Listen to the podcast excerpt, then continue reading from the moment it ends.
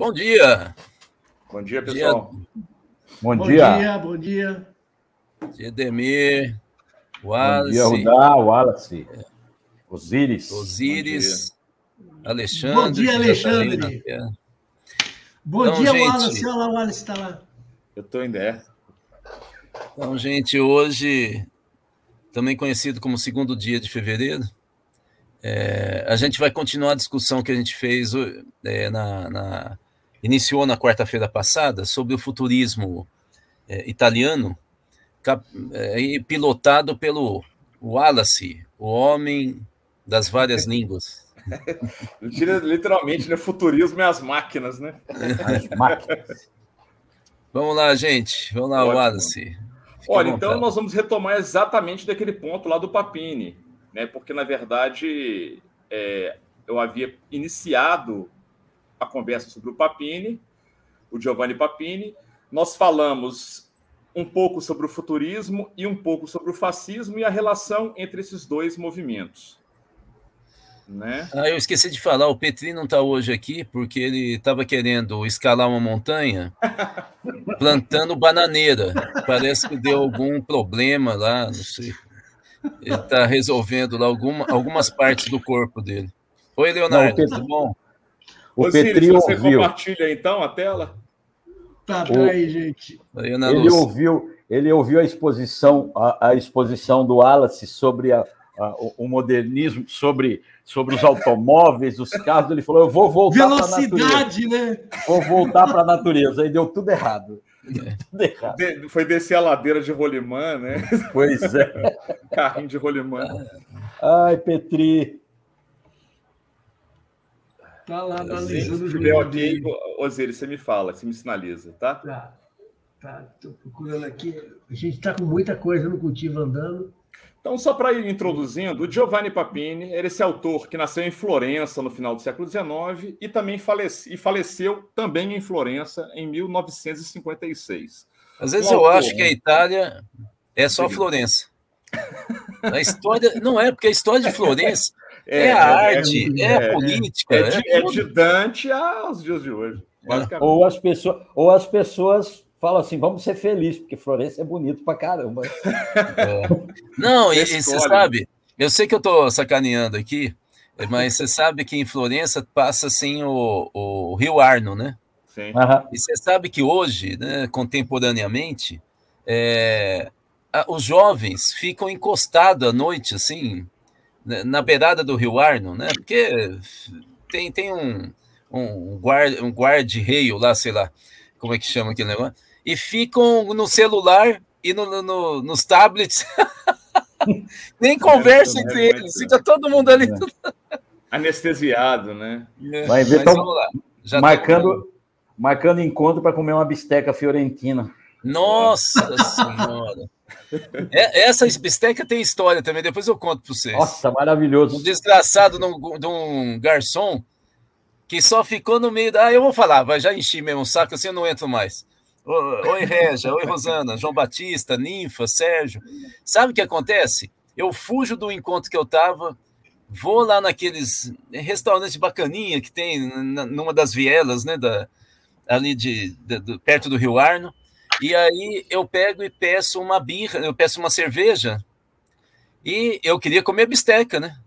De Firenze, né? Eu falei, ó, oh, vocês têm a bisteca? Ele, lógico, né? O garçom, aquela coisa é. super educada, assim, lógico, pô. Aí eu falei, então eu vou querer uma. Eu falei, vocês têm crostini? Ele me encarou. Eu falei, vocês têm crostini? Pô, porque, bicho, eu vou tomar álcool. Até chegar a bisteca eu tô bêbado. Então aí eu peguei, falei, tem crostini? Ele falou, o senhor tem certeza que o senhor quer crostini? Eu falei, tenho, ué. Aí veio, né, num pratinho, assim, aqueles pãezinhos torradinhos, né, crostini. Eu fui comendo, quando veio a bisteca, veio metade de um boi. Desse tamanho, na... eu falei, pô, mas é tudo isso? Eu falei pro senhor não pedir crostina.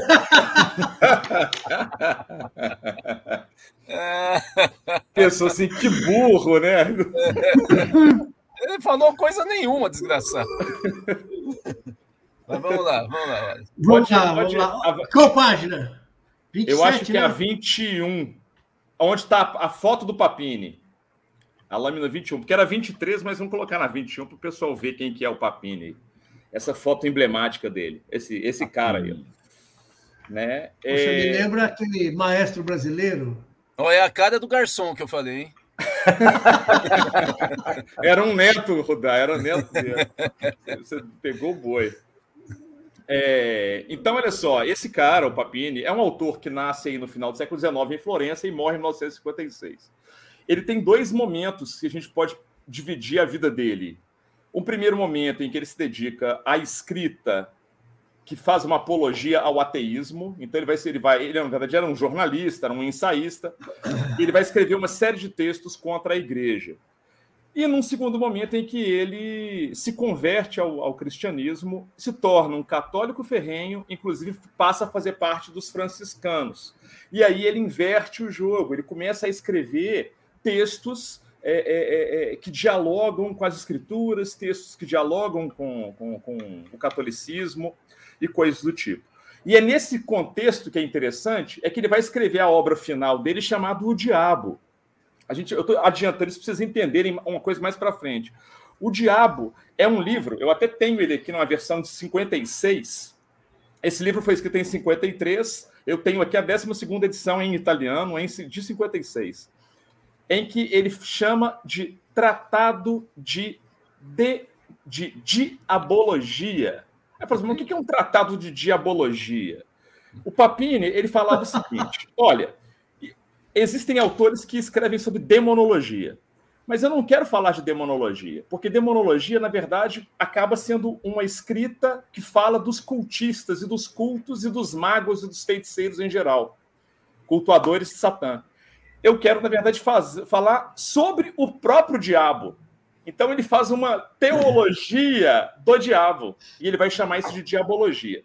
Esse livro é importante porque ele vai dialogar com uma obra que eu, fi, que eu fiz um trabalho de composição há uns anos atrás e que vai estar nessa apresentação de hoje. Além disso, o próprio Vaticano proibiu essa obra por muito tempo.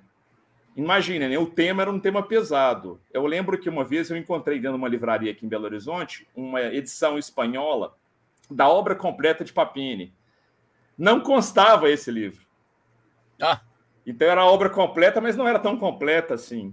E é um livro até difícil de achar. No Brasil foi publicado uma certa vez na editora Globo, mas esse livro saiu fora de catálogo. Enfim, é uma novela. Mas para vocês terem uma ideia sobre quem que era esse cara. Além disso, ele era membro do. Ele foi adepto ao futurismo, retomando a nossa conversa da semana passada, e dialogava, ele teve uma certa simpatização pelo fascismo. Ok? Pode avançar, Osíris. O Wallace, eu achei ele muito parecido com o Vila Lobos. Eu tenho uma visão. É, sim, a, fisionomia, né? Fisionomia. Isso, né? Sim.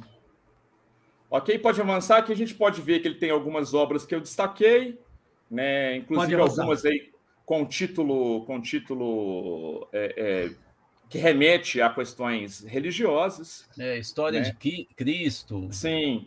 A gente vê é, já dá para imaginar o seguinte, que nessa transição aí do final da, da primeira década para a década de 20, é. É, quer dizer, no, no primeiro, no, no, após a Primeira Guerra Mundial, ele já está dialogando com, com o cristianismo e aí ele vai até o final da vida. Ok? Aquele livro ali, O Passado Remoto, de 48, é um livro interessante, que ele, ele diz que é um livro de memórias. Então, são situações da vida dele, muito, muito breves, assim, com uma, duas, três páginas no máximo, como se fossem mini contos, e que ele conta alguns relatos. E aí, num desses relatos, ele fala de um encontro que ele teve em 1913 com o Marinetti, aquele lá poeta que foi o, o, o ideólogo do futurismo italiano. E que Isso aqui está falando do encontro com o diabo. não. não. Talvez. Em 1910, talvez em 1909, que o, Marinetti que escreveu lá o Manifesto Futurista, que foi publicado no Le Figaro, na França. Ok? Podemos avançar. Agora, aqui tem um ponto interessante que eu chamei aqui de Manifesto dos Intelectuais Fascistas, que é uma coisa que quase ninguém sabe, acredito eu. Em 1925, cerca de 250 intelectuais e artistas italianos, olha que loucura Vixe. isso, Vixe. assinam um manifesto que eles vão chamar de Manifesto dos Intelectuais Fascistas, em que eles dão, eles assinam e assumem uma postura diante do próprio fascismo, dando suporte a ele. Tem algumas figuras que estavam nesse, nesse manifesto dos intelectuais fascistas que devem ser salientadas. Primeiramente, o próprio Marinetti, que a gente já falou dele semana passada, que é o cara lá que criou o manifesto futurista. É, e três figuras que são importantíssimas para a arte, para a cultura italiana, é, que quase ninguém, às vezes, não para para pensar que esses caras estavam diretamente envolvidos nisso, que era eram, respectivamente, o Gabriele D'Annunzio, o Giuseppe Ungaretti, que alguns consideram ele como Carlos Drummond de Andrade italiano, e o Luigi Pirandello. Para a gente Putz. ver que não eram quaisquer intelectuais, não eram ah, o, o, o, o, maluco da esquina que, que recitava poema. Não, é. eram figuras centrais é, é, da intelectualidade italiana daquela época. Né? Eu acho que é bom a gente pensar nisso. Vocês querem comentar alguma coisa ou eu posso ir avançando aqui, gente? Não pode avançar, mas é surpreendente. Surpreendente. É surpreendente. Pirandello, bicho. Putz. Pirandello, é, pois é. Em resposta a isso, olha que interessante. Em resposta ao manifesto dos intelectuais fascistas, uma turma cria o manifesto dos intelectuais antifascistas. Ah. Então tem ali uma, uma, uma resposta, né? E aí começa é o pessoal da Justiça e Libertà, que era aquele movimento lá dos anos 20 antifascista italiano, que vão desenvolver esse manifesto como uma contrarresposta a esse, mostrando que nem todos os intelectuais, a gente não pode colocar todo mundo no mesmo bolo, bolo, bojo, né? Nem todos os intelectuais daquele momento italianos apoiavam o fascismo. É bom a gente ter isso bem claro para não falar assim, ah, todo futurista, todo artista e pensador italiano era fascista. Então tem que tomar esse certo cuidado. Ok, gente? Podemos okay. avançar aí? Podemos. Aqui o texto tá aí e tal. Olha só, agora. Diavolo Tentato. Diavolo Tentato, né? Aqui essa capa é uma edição de Portugal, a edição de Lisboa. É... tem essa edição em portuguesa e tem uma, em, em, português. Tem essa edição em portuguesa e tem a edição da editora Globo no Brasil. Bonita, bonita capa, é, inclusive. Capa. Muito bonita. Simétrica. É, tá? Sim, é o título do livro, né? O Diabo, que em italiano é Il Diavolo. E aqui, Il Diavolo Tentato, ela vem como um anexo, um apêndice do livro. O Diabo, Il Diavolo Tentato, ou, ou caso O Diabo Tentado, foi escrito pelo Papini como um radiodrama, ou seja, seria uma radionovela, só que em um capítulo apenas, com três, quase que dividida em três cenas ou três atos, mas ele chamava de Tre Misteri, Misteri eram aquelas peças, aquelas peças cênicas encenadas basicamente na porta de catedrais na Idade Média, que tinham um caráter religioso. Isso oh. era chamado os mistérios na Idade Média. E aí o Papini brinca com isso e fala: Il diavolo tentato é, radiodrama. É, é, é, como é que era? Acho que era Mistério Entretempo, uma coisa assim. Ou não, radiodrama Entretempo porém ele coloca como cada tempo desse como um mistério. E aí é interessante porque a história do diabo tentado, ela se passa numa catedral, é diante de uma catedral num dia de celebração, que é 29 de setembro, que é o dia de São Miguel Arcanjo, em que está ali na porta de início, tanto está primeiramente o diabo, o próprio Satanás, colocando o ouvido na porta da catedral, porque de dentro da catedral tem um coro de fiéis cantando um hino em latim em louvor à figura de São Miguel Arcanjo, celebrando a derrota de Satanás. E ali o diabo está admirando aquela obra. É interessante isso, essa, essa, oh. essa, essa, esse elemento aí contrastante que o, que o Papini traz. E isso foi executado pela RAI, pela Rádio Televisão Italiana, obviamente no caso era uma rádio apenas, é, ao vivo, é, em um dia. Então, isso era quatro atores que chegavam ali, que faziam aquela leitura dramática do, do texto. É um texto em prosa, tá? ele não é em verso, é um texto teatral, e que eu peguei esse texto na sua íntegra e transformei numa ópera, que a gente vai falar sobre isso agora.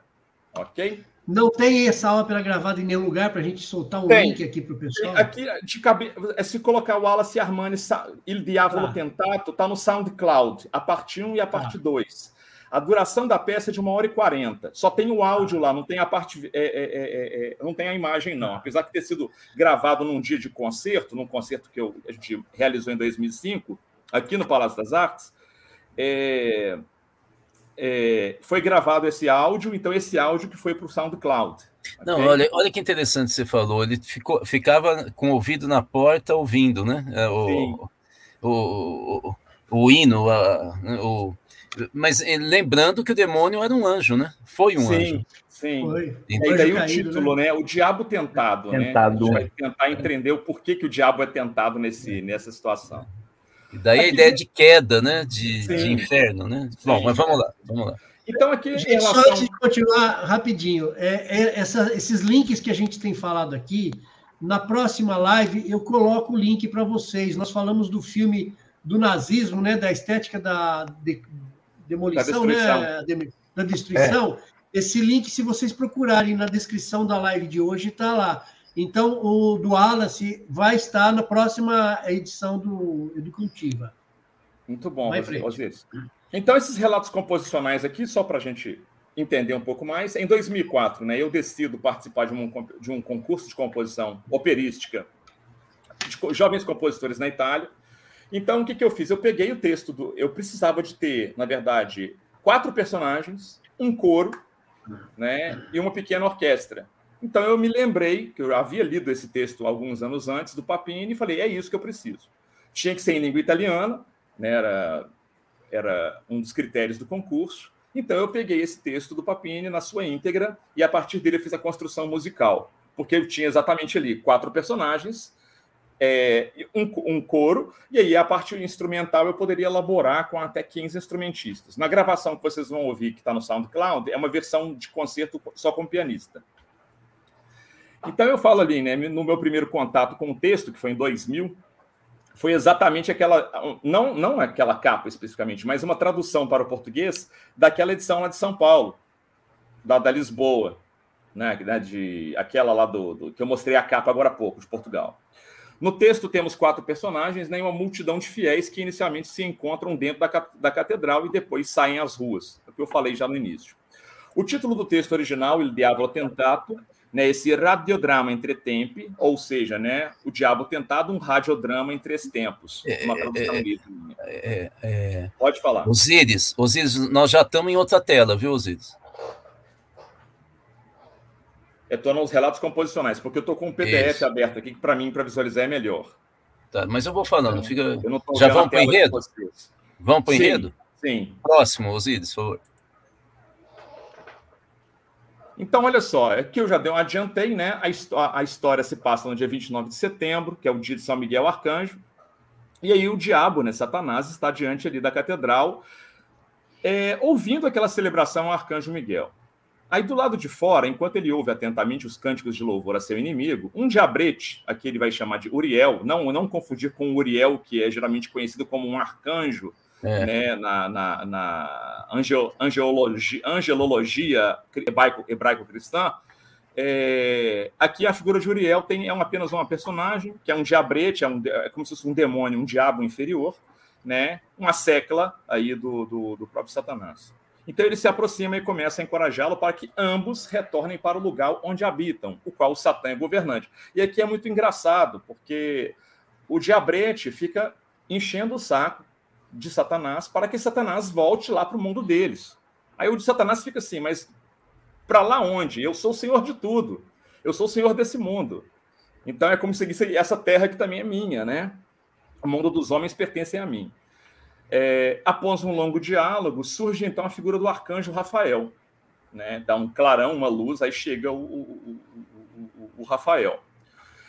Nisso, Uriel se afugenta e o Rafael tenta, o arcanjo Rafael tenta, há um diálogo maravilhoso entre os dois, é, em que ele tenta fazer com que, convencer o diabo a se tornar um anjo de luz mais uma vez, alegando que durante que Deus e o próprio arcanjo ouviram a conversa que ele teve na porta da catedral com o diabrete e eles perceberam que havia ali uma possibilidade de um verdadeiro arrependimento. Né? E aí, é, apesar disso, é, Satã é extremamente irônico com a figura do Rafael. Avançando aí. Osíris. Aqui temos uma ilustração do, do, do Mephisto, né, de Goethe. É uma ilustração do Delacroix. Ah. É a ilustração clássica muito para o Fausto 1. É... Metal, né? Sim, muito, muito bonita. É, e aqui a tentação de Satã, né? Ou seja, momentos depois, a porta da catedral se abre e a multidão de fiéis tomam as ruas. Então, é, o diabo avista uma transeunte, que chama a atenção dele, e ele logo se aproxima dela. Né? E o Rafael, nessa situação, ele desaparece no meio da multidão. Então, essa mulher aqui se chama Vírdia. No texto, o autor fala que ela é Vírdia, filha de um famoso poeta. Só que não deixa claro em momento algum que, que, que poeta seja esse. Eu concluo, aí é uma especulação minha, tá, gente? É uma interpretação. Eu concluo que pelo nome dela, Vírdia, que significa virgem, né, em latim, é, mas ela também tem a mesma raiz da palavra Virgílio, que é o poeta clássico que guia Dante dentro do inferno na Divina Comédia.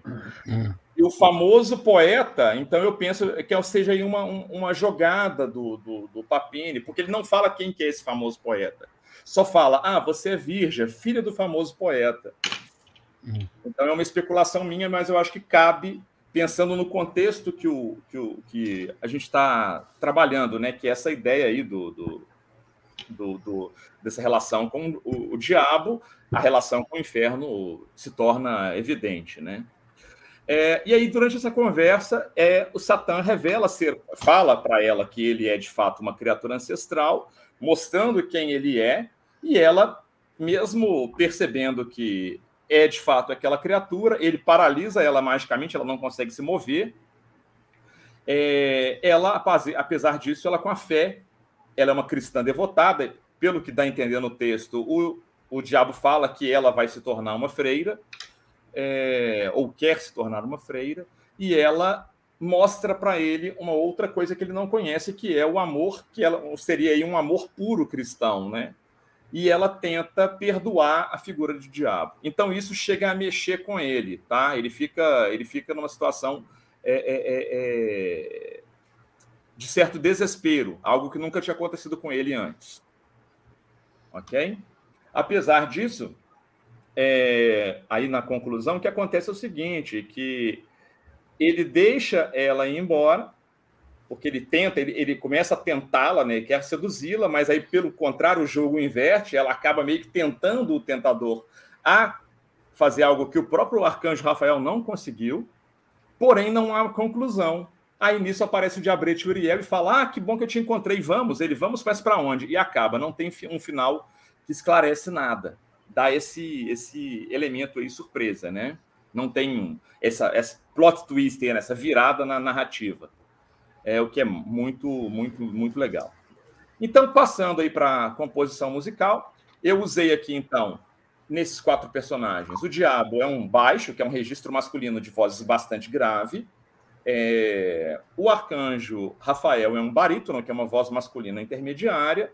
E o Uriel é um tenor. E aqui, no caso do tenor, é uma voz mais aguda, masculina, mas eu coloco ele fazendo coisas bem esganiçadas, como se ele estivesse sempre gritando ao falar. E a Vírdia aí é um soprano, talvez um soprano dramático, uma voz mais pesada, só que consegue, ela consegue atingir alguns agudos é, é, importantes para a peça. Né? É, aí tem essa passar esse textinho em latim, que é o, te, é o cântico que os fiéis cantam dentro da igreja, em a catedral, em louvor ao, ao diabo. E aí é um coro né, de vozes é, mistas, né, sopranos, contraltos, tenores e baixos, e, uma, e inicialmente teria uma pequena orquestra. Ok? Passando então, Osíris, considerações finais, que a gente vai para o nosso desfecho da apresentação. Aqui a gente tem que. Eu vou, eu vou fazer a leitura porque tem uns elementos que são interessantes para ressaltar aqui. Então, espero que esse texto tenha servido para aguçar a curiosidade dos leitores em relação aos temas principais aqui apresentados. Quem quiser depois esse texto, eu posso falar com o Osíris, está lá no academia.edu. Eu coloquei a versão do texto em português, a original, eu fiz uma tradução para o inglês, e essa apresentação em PowerPoint, aqui no caso, transformada em PDF, eu coloquei lá também. Então, acho que é legal, porque as pessoas podem ler o texto, quem tiver interesse né, em ler o texto base para essa apresentação de hoje. Esse é, livro, então, esse livro em português é quase impossível conseguir, é isso? É quase impossível. É quase tá. impossível. A versão que eu tenho, por exemplo, é a versão italiana. Tá. Né? É, é difícil, de fato, é difícil. Pode conseguir sim, num sebo, talvez. É, eu tenho, eu tenho, eu tenho um amigo dono de sebo, vou encomendar, vou ver se ele, se ele é, acha é, para mim. É legal, é legal, porque, por exemplo, na época que eu pesquisei para conseguir o texto, não existia biblioteca nenhuma em Belo Horizonte, na UFMG, na PUC, por exemplo, não tinha esse livro, na biblioteca pública não tinha esse livro. Encontrava-se a obra do Papini, mas não encontrava o diabo. Tá. Aí, numa biblioteca da escola do Colégio Santo Antônio, é, daqui de Belo Horizonte, tinha essa versão de Portugal, né, que foi a versão que eu li originalmente no ano 2000. Né, mas aí depois eu consegui comprar essa versão em italiana, que foi uma novela. Depois eu posso Colégio religioso? Colégio é, religioso? É, é, é. Colégio Santo Antônio é talvez o colégio mais rigoroso, assim, é, é. católico que nós temos em Belo Horizonte. Aí, devia estar tá fechado tem, lá, lá, devia estar tá é. fechado dentro do, é, de uma redoma. É um livro interessantíssimo. Então, olha só, né? Aqui o futurismo, o fascismo e a ópera, né?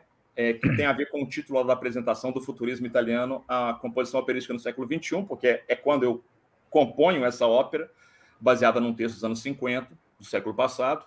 Então, eu coloco aqui essa brincadeira da caixa alta, né, no futurismo, fascismo e ópera, para poder ressaltar esse elemento que a gente tem hoje aí, por exemplo, nas redes sociais, que as pessoas escrevem muito usando caixa alta, que dá aquela ideia de gritar, de chamar uma atenção maior, e que isso era uma característica da poesia, por exemplo, futurista, que vai ser é, influ... e vai influenciar, é, inclusive, os autores modernistas brasileiros aqui como eu, na semana passada, citei os casos do Oswald e do Mário de Andrade. Aí eu tenho que. E outro, o Fernando Pessoa em Portugal, por exemplo. Temos que ressaltar. Lembrando que nós coisa. estamos a 10 dias do centenário da Semana de Arte Moderna. Arte exatamente, exatamente. E aí tem que ressaltar uma coisa, gente, entender que o futurismo italiano influenciou como uma corrente estética autores de outros países. Mas aí, nesse sentido, pessoas como Fernando Pessoa, Oswald de Andrade, Mário de Andrade Mayakovsky, na União Soviética, eles não estão em diálogo com o fascismo. A gente tem que ficar com isso claro para não ficar parecendo assim, ah, então esses autores aí tinham influência do Eu vi gente comentando isso aí recentemente, né, numa live. Então tem que tomar cuidado com isso. Seguindo sobre o futurismo, né? É, aqui eu ressalto a importância que esse movimento teve nas artes da primeira metade do século XX, por meio de suas representações na pintura, na arquitetura, na música, na literatura, na poesia, escultura, fotografia e cinema. Né? Já sobre o fascismo, se torna necessário aprofundarmos a discussão acerca desse tema, principalmente para os não, não cairmos em uma armadilha conceitual né, digo, esvaziarmos o conceito de fascismo e tentarmos aplicá-lo a toda e qualquer pessoa ou governo que diverge de nossos entendimentos políticos e de sociedade. Aqui eu, pelo menos, gosto de ter um certo cuidado em relação a isso, para não falar que todo mundo que é contra a forma que eu tenho de pensar seja fascista. Ok? Seguindo, aqui tem esse símbolo né, do próprio facho, do Partido Nacional é, é, Fascista, né? o PNF. Então a gente sabe que o fascismo tratado aqui é aquele que foi gestado, né, que eu trabalhei aqui, exatamente no período do Mussolini, né? E aí ao reinterpretarmos e relermos esse conceito, não podemos fazer isso de forma gratuita e pueril. O fascismo é algo sério e merece um olhar atento por parte de quem se pretende fazer um estudo minimamente detalhado e o mais distanciado possível de nosso objeto de análise. Claro que isso aqui não é uma coisa é, é, é, é que haja é, um, um consenso, haja um, um, uma unanimidade dentro do meio acadêmico, dentro das ciências sociais, é, em relação, às vezes, a, a, a, tratar um tema com um envolvimento mais pessoalizado do próprio, do próprio pesquisador ou não, né? É uma discussão aí que já, já passa de 100 anos, mas aí eu trago essa questão aqui da, da diferença né, entre uma neutralidade política se eu sou de esquerda, ou se eu sou de direita, ou se eu sou de extrema direita, ou se eu sou de centro, é, ou se eu sou anarquista, por exemplo, é, independentemente de em onde eu possa me, me, me, colocar diante do espectro político, ideológico, é, eu, pelo menos, acredito que é interessante haver um certo distanciamento, é, a meu ver, para a gente não transformar alguns trabalhos acadêmicos em, em manifestos, né? Aí eu cito o Manifesto do Partido Comunista do Marx, cito o Manifesto Futurista do Marinetti, cito o Manifesto dos, dos Intelectuais Fascistas de 25 e uma série de outros manifestos, que eles têm um caráter de manifesto, né? A abordagem é outra, e às vezes eu percebo que, muito na academia, inclusive, tem muito autor, muito pesquisador que às vezes escreve ali quase que manifestos, né? E perde a mão. E essa neutralidade é axiológica, né? Que é que eu estou discutindo, que independentemente do que eu acredite politicamente, eu manter esse distanciamento, ok? Seguindo aí para a conclusão, tem essa foto aí, né, de uma marcha que ocorre em 1935 na Itália. É, pode parecer aqui que eu estou reafirmando o óbvio, né, que estou redescobrindo a roda e, por conseguinte, a escrita e a imprensa. Uma brincadeira que eu faço com o jogo de palavras aí. Mas eu enfatizo que, por mais apaixonados que sejamos, ao pesquisarmos e analisarmos algo academicamente, precisamos nos ater aos conceitos, às lentes, às categorias analíticas realmente concernentes ao tema de nossa investigação.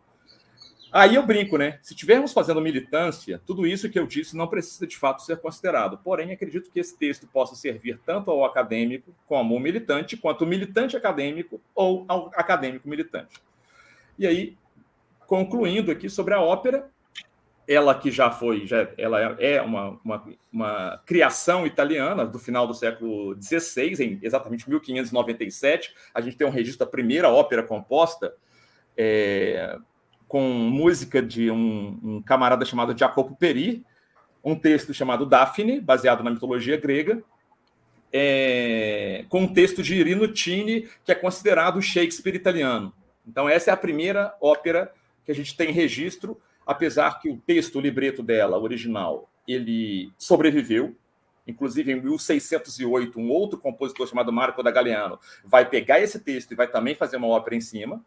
É, mas, infelizmente, a partitura sobreviveu a apenas alguns fragmentos, porque teve um incêndio, segundo é contado, e quase todo o material se perdeu. Né? Mas é considerada a primeira ópera, que é essa de Jacopo Peri.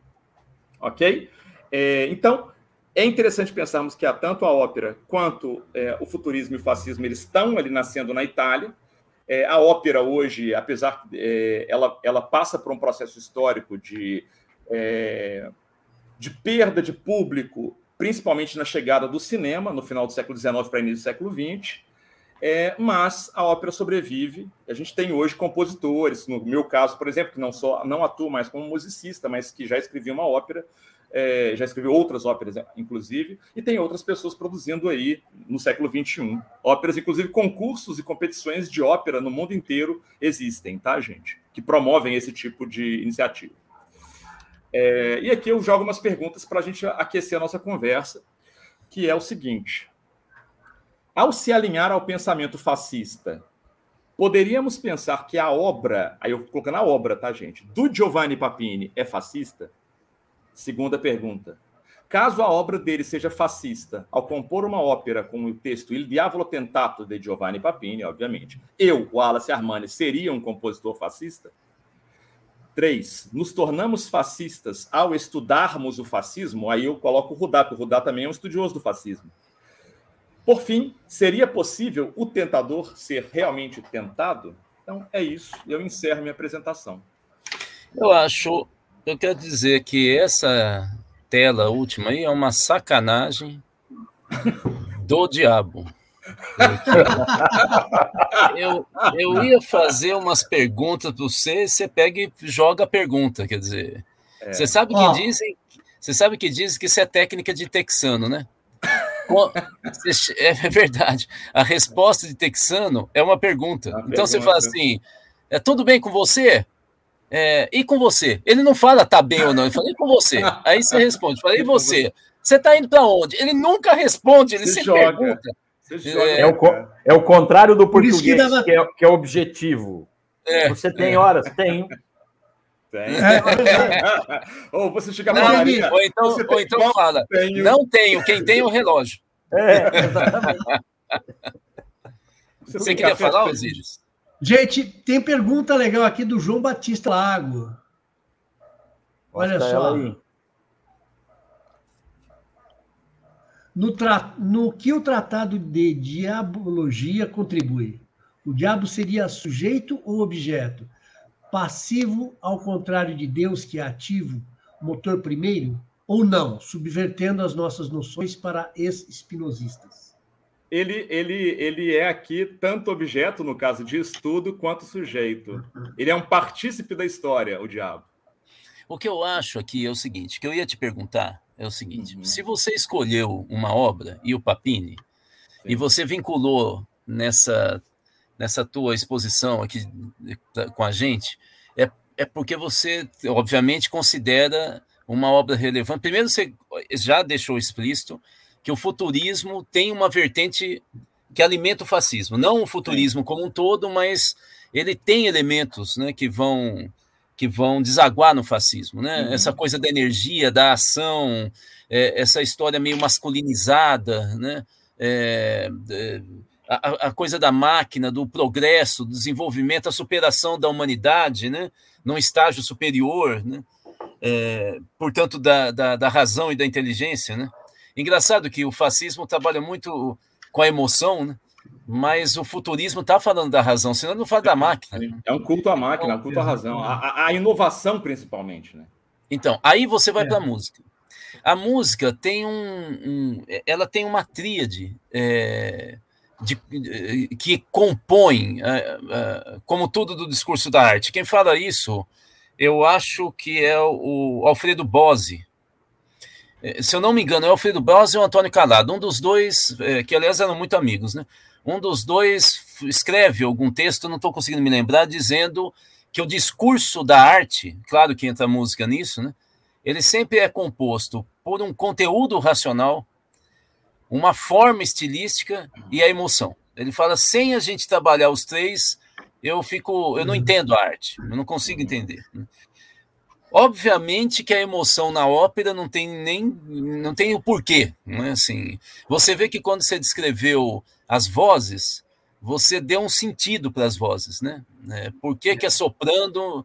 É, por que, que é, é gritado? Por que, que não é assim? Então, Exatamente. O, Uriel, né? Uriel, né? Que você fala. Uriel, isso. Uriel. Então, assim, é, é, e aí é emoção, né? Você traduz uma linguagem para emoção. Bom, falei demais. O que, que eu estou querendo dizer? Eu tenho a impressão que você está faz... dizendo algo não falado você está tentando dizer para nós, primeiro, essa, essa questão que você já deixou claro, que o futurismo tem uma participação no fascismo, mas quando você fala da ópera, e quando você pega uma ópera com um sentido tão específico, claro, você pegou o Papini, que cai feito uma luva nos dedos, né? É, porque ele, ele, ele, vai, ele vai ser um, um expoente né, da arte é, futurista barra fascista. Né? É, mas por que, fala um pouco melhor o que, que você acha que a ópera traz dentro desse contexto da década de 20 e 30 na Itália. É, e aí vem a pergunta do João Batista, que é isso que eu queria valorizar. Tá. Ah, o que, que, é esse raio, o que, que é esse raio desse demônio? Então vamos pensar o seguinte: esteticamente, esteticamente, a, a peça do, do Papini, ela foi escrita nos anos 50, tá? Então, esse momento a gente já tem ali, primeiramente, uma Itália pós-fascismo, né? já é a República Italiana. É, já havia nos anos 30, como vocês devem lembrar, que em 31 já há por parte dos fascistas uma desassociação deles com as estéticas futuristas, porque havia uma certa havia um grau de complexidade na arte futurista, em todas as suas possibilidades, na música, na arquitetura, na pintura, na, na poesia, enfim, que para os fascistas não era interessante. Então eles vão buscar aquela estética neoclássica com traços mais reduzidos, mais simplificados, para dar uma forma, para ter uma, uma para fa fazer com que facilitasse a, reprodu a reprodutibilidade das obras para transformar em elemento de propaganda. É, é didático e fala Sim. do império, né? E fala Sim. do império. Como artifício ideolo é, puramente ideológico e propagandístico.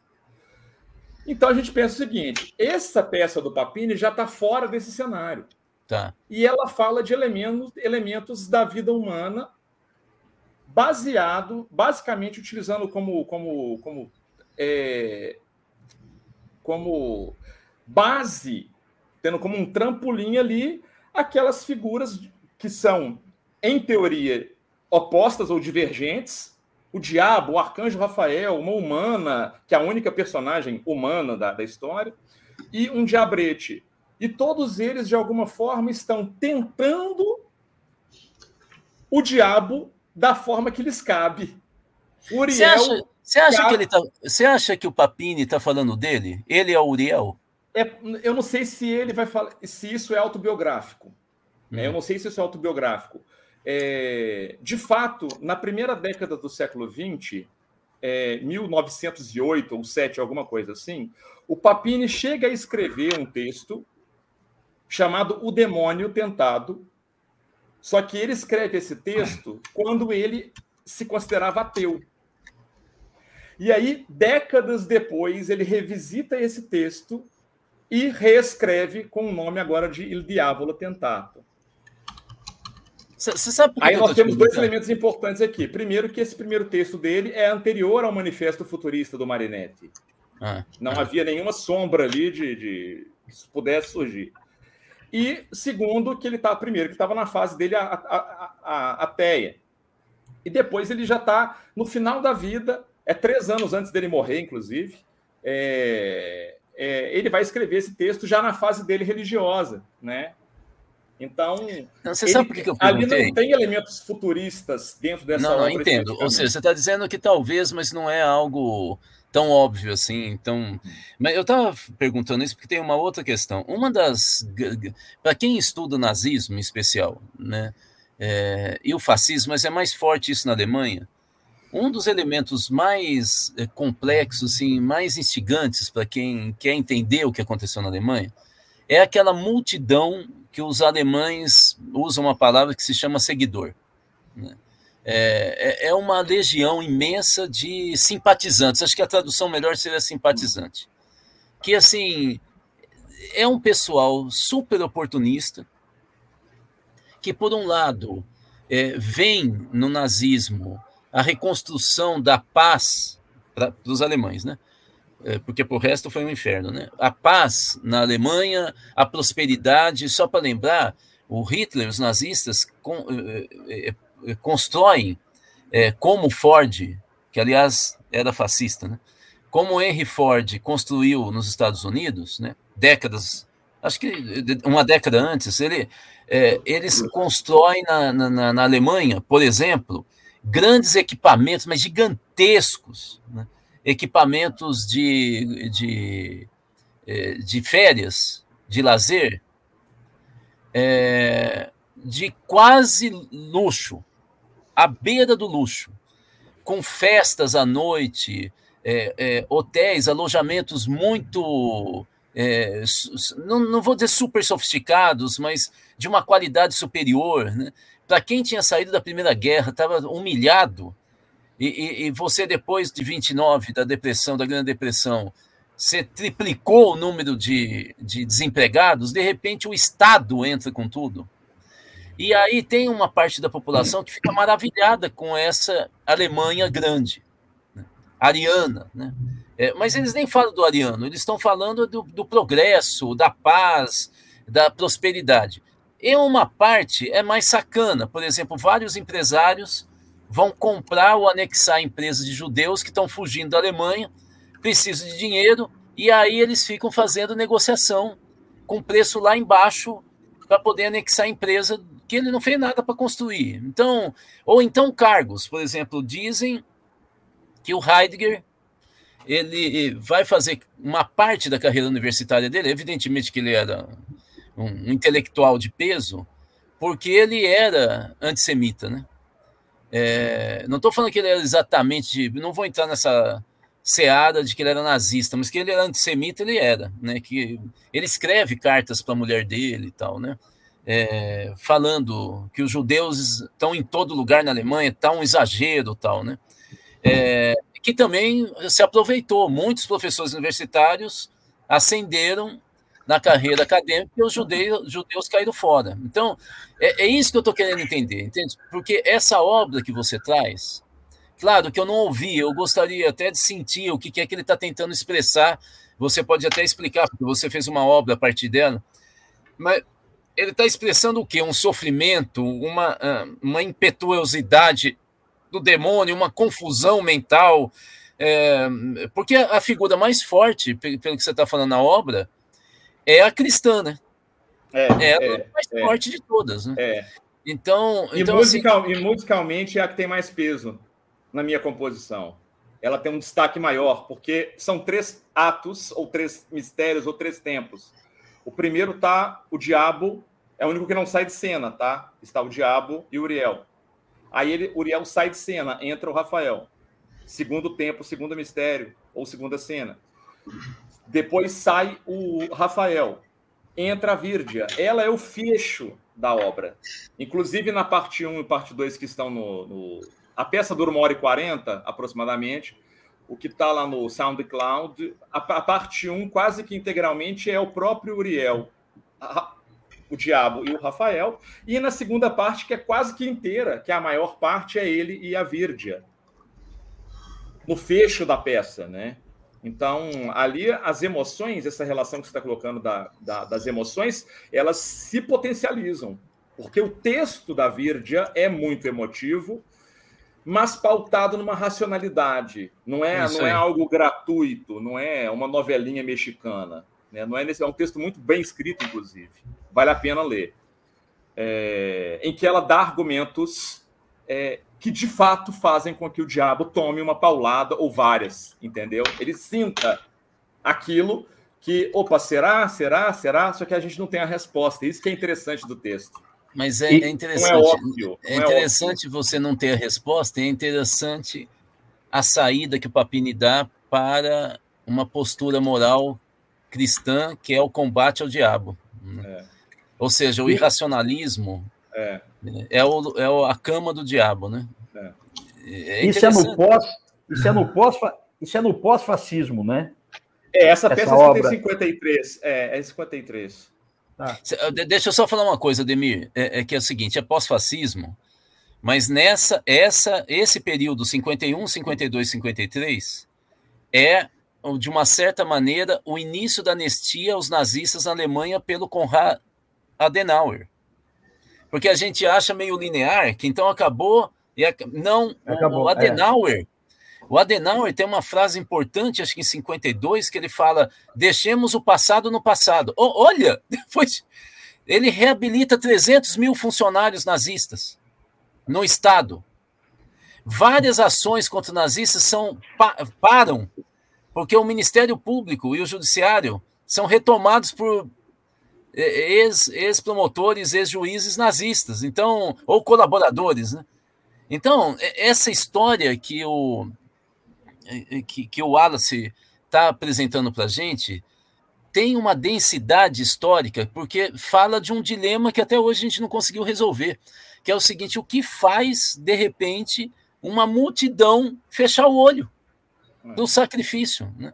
É muito parecido com o que aconteceu com esse nosso ex, infelizmente, visitante africano, congolês, o congolês. É, que ele, né? O, o que, assim, uma pessoa completamente sádica, doente, eu até consigo explicar ele atacar uma pessoa em defesa, três, quatro com pau amarrado. Eu consigo até explicar, não justifico, mas explico. Mas eu não consigo entender o resto da população não fazer nada. Assim, isso eu não, eu, eu não consigo entender. E é isso que me chama mais atenção na política, sabe? Não, é, é, é, é, verdade, é, verdade, que tem gente que o que chama mais atenção é estatueta no fundo. É. é.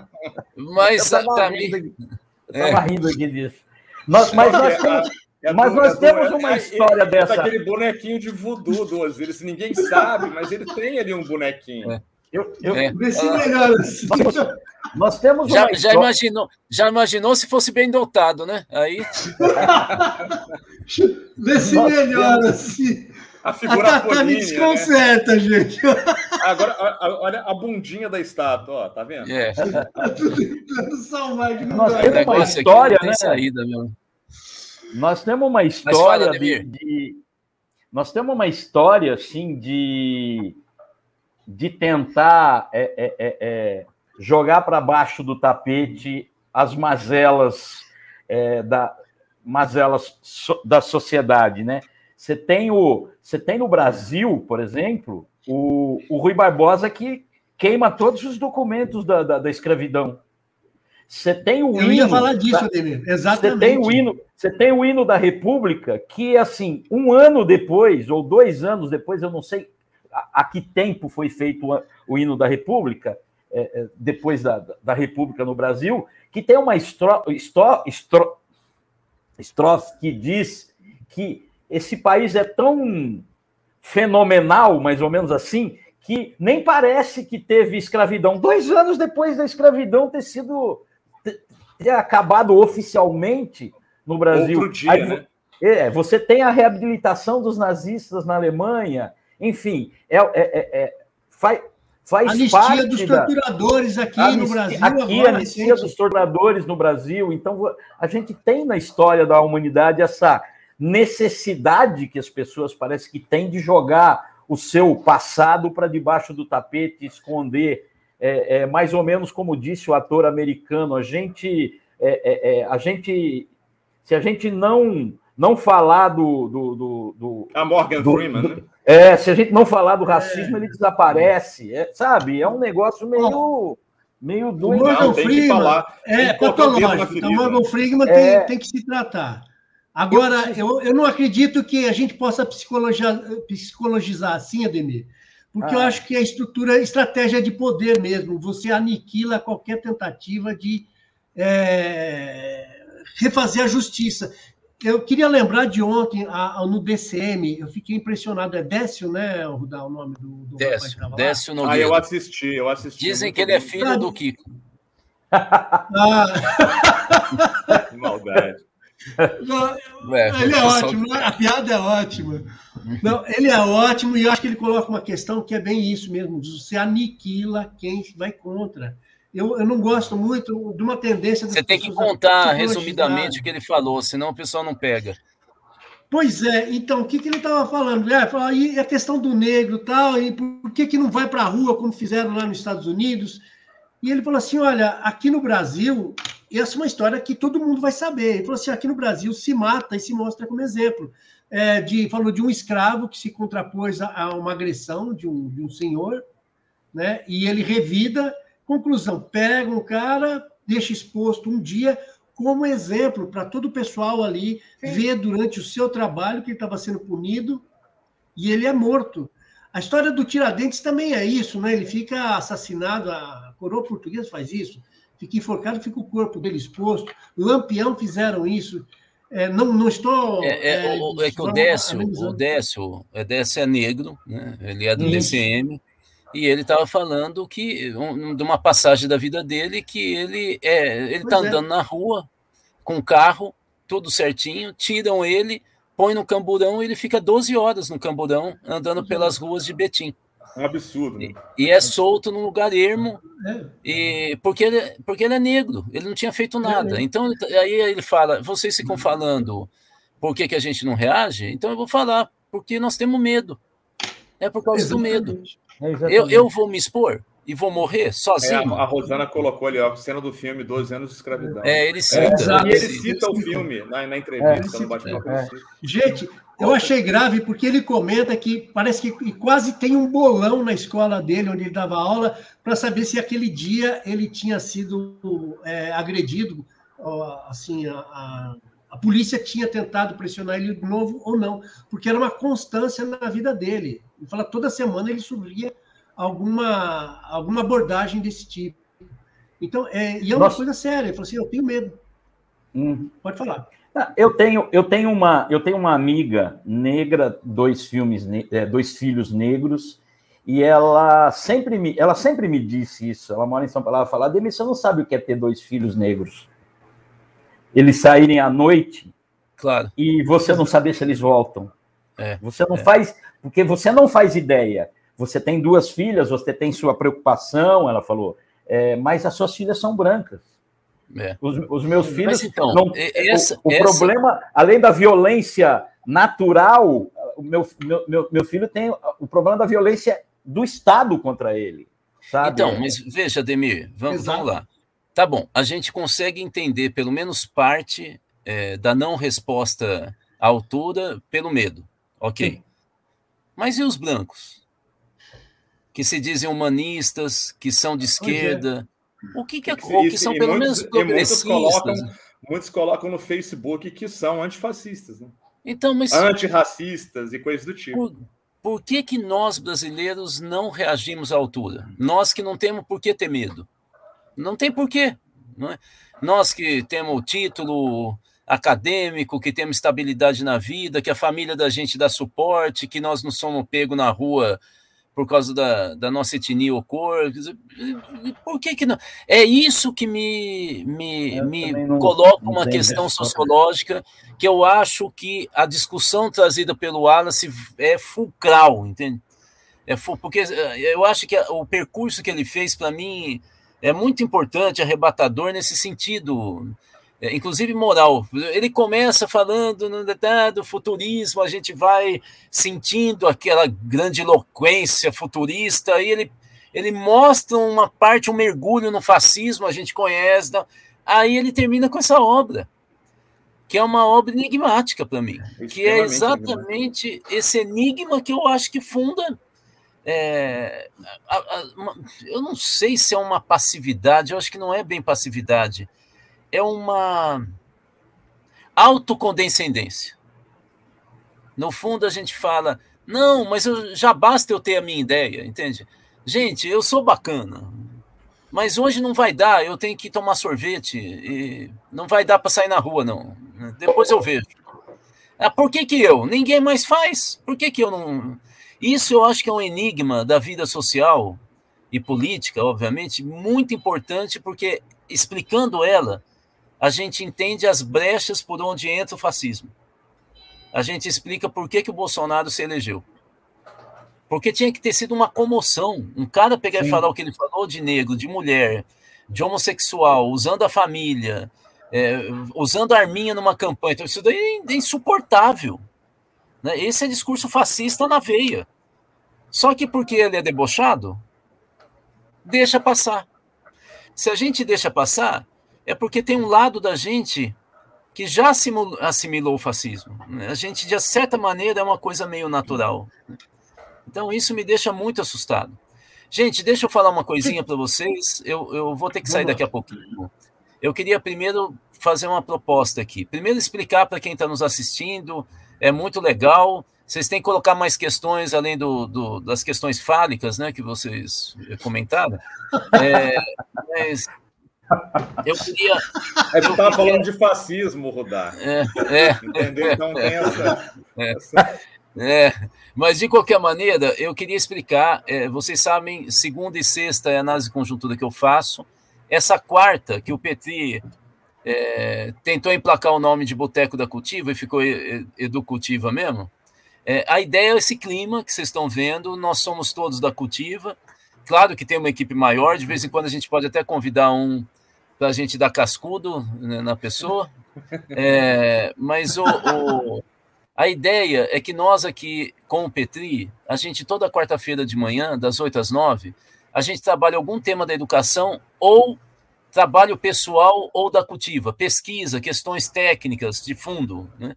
É, então, hoje o Wallace completou uma apresentação que ele iniciou na quarta passada sobre o futurismo em relação com o fascismo. Né? eu gostaria de propor, eu já vou falar aí, pode deixar no ar. Eu gostaria de propor é, para o Ademir apresentar na próxima quarta de manhã um, um, uma geralzona sobre futebol e conservadorismo que eu acho que dá pega com o que o Wallace falou. Claro, não vai fazer spoiler do curso, porque o, o, o Wallace e o Ademir é, oferecerão cursos em março da Cultiva e o, o do Alice não é tanto o tema que ele falou. Né? É, embora tenha uma tangência, pelo contrário, né? ele vai falar da crise da democracia é, contemporânea. Mas o, o, o Ademir vai falar sobre um tema que eu quero propor para ele, que ele fale justamente sobre o que, que tem a ver futebol com política é, e com conservadorismo no Brasil. E por que assim, não se discute, né?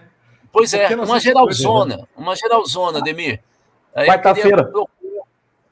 E eu queria terminar com isso aí. Olha, faltam seis dias para começar o meu curso Introdução à Sociologia.